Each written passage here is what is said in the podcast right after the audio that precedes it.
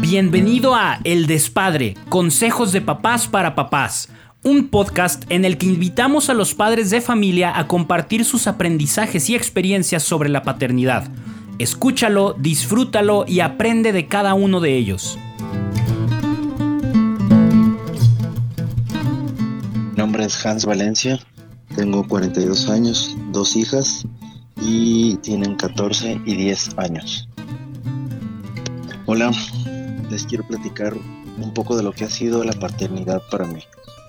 Cuando mi esposa y yo, todavía como novios, ya con planes de casarnos, platicábamos de cuándo tendríamos hijos, los dos coincidíamos en que lo haríamos cuando estuviéramos listos. Pero la realidad es que eso nunca va a suceder. Cuando uno considera decisiones así de grandes como casarse, comprar una casa, renunciar a un empleo de mucho tiempo o tener hijos, y dice que lo hará cuando esté listo, la verdad es que nunca estaremos listos para un paso tan grande. Porque por más libros, diplomados y cursos que haya, no existe en realidad nada que nos pueda preparar para la paternidad. Es de esas cosas que uno tendrá que aprender mientras lo hace. De esos puentes que uno tendrá que cruzar al llegar. De esas veces que uno tendrá que hacer como que sabe para terminar sabiendo al final.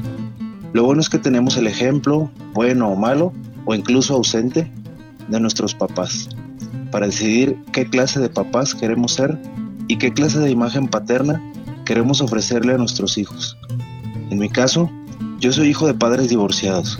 Mi papá se fue de la casa cuando yo tenía alrededor de 10 años. A medida que pasó el tiempo, la imagen de héroe que tenía de él fue manchándose cada vez más. Fue muy duro y me costó mucho trabajo sanar todas esas heridas que todas esas situaciones hicieron en mí. Y claro, todo esto le abonaba a la lista del tipo de papá que yo no quería ser para mis hijos. Por supuesto que también hubo cosas muy buenas que le aprendí a mi papá y hasta la fecha se lo agradezco.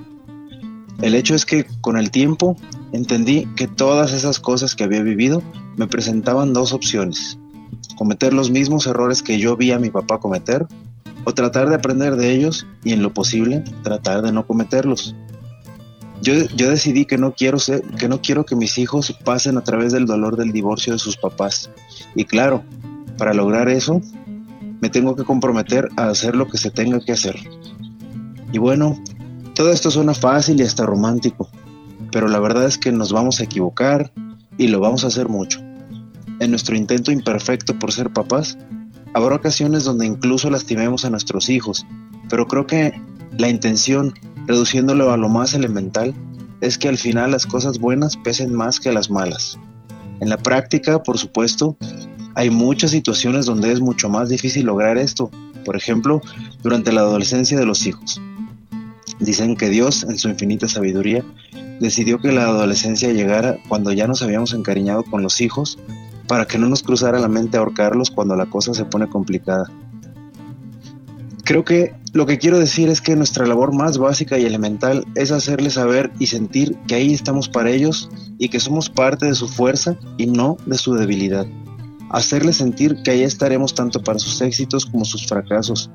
Si se equivocan, necesitan sentir nuestro amor, incluso más que, más que en ningún otro momento, de manera que nos sientan como aliados y no como enemigos, para que acudan a nosotros, lejos de ocultarnos lo que hayan pasado. Y algo que no puedo dejar de mencionar es que la mejor manera de aligerar la carga de ser papá es apoyarte en tu pareja. Por supuesto que a la vez le estarás aligerando la carga de ser mamá, porque al final la educación de los niños es un trabajo para dos.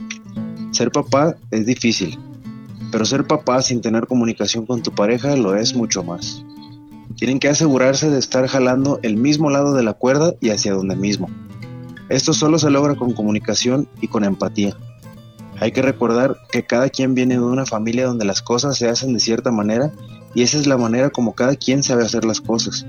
Por lo tanto, habrá que llegar a acuerdos para que ustedes como pareja encuentren la forma que mejor les convenga de acuerdo a sus circunstancias.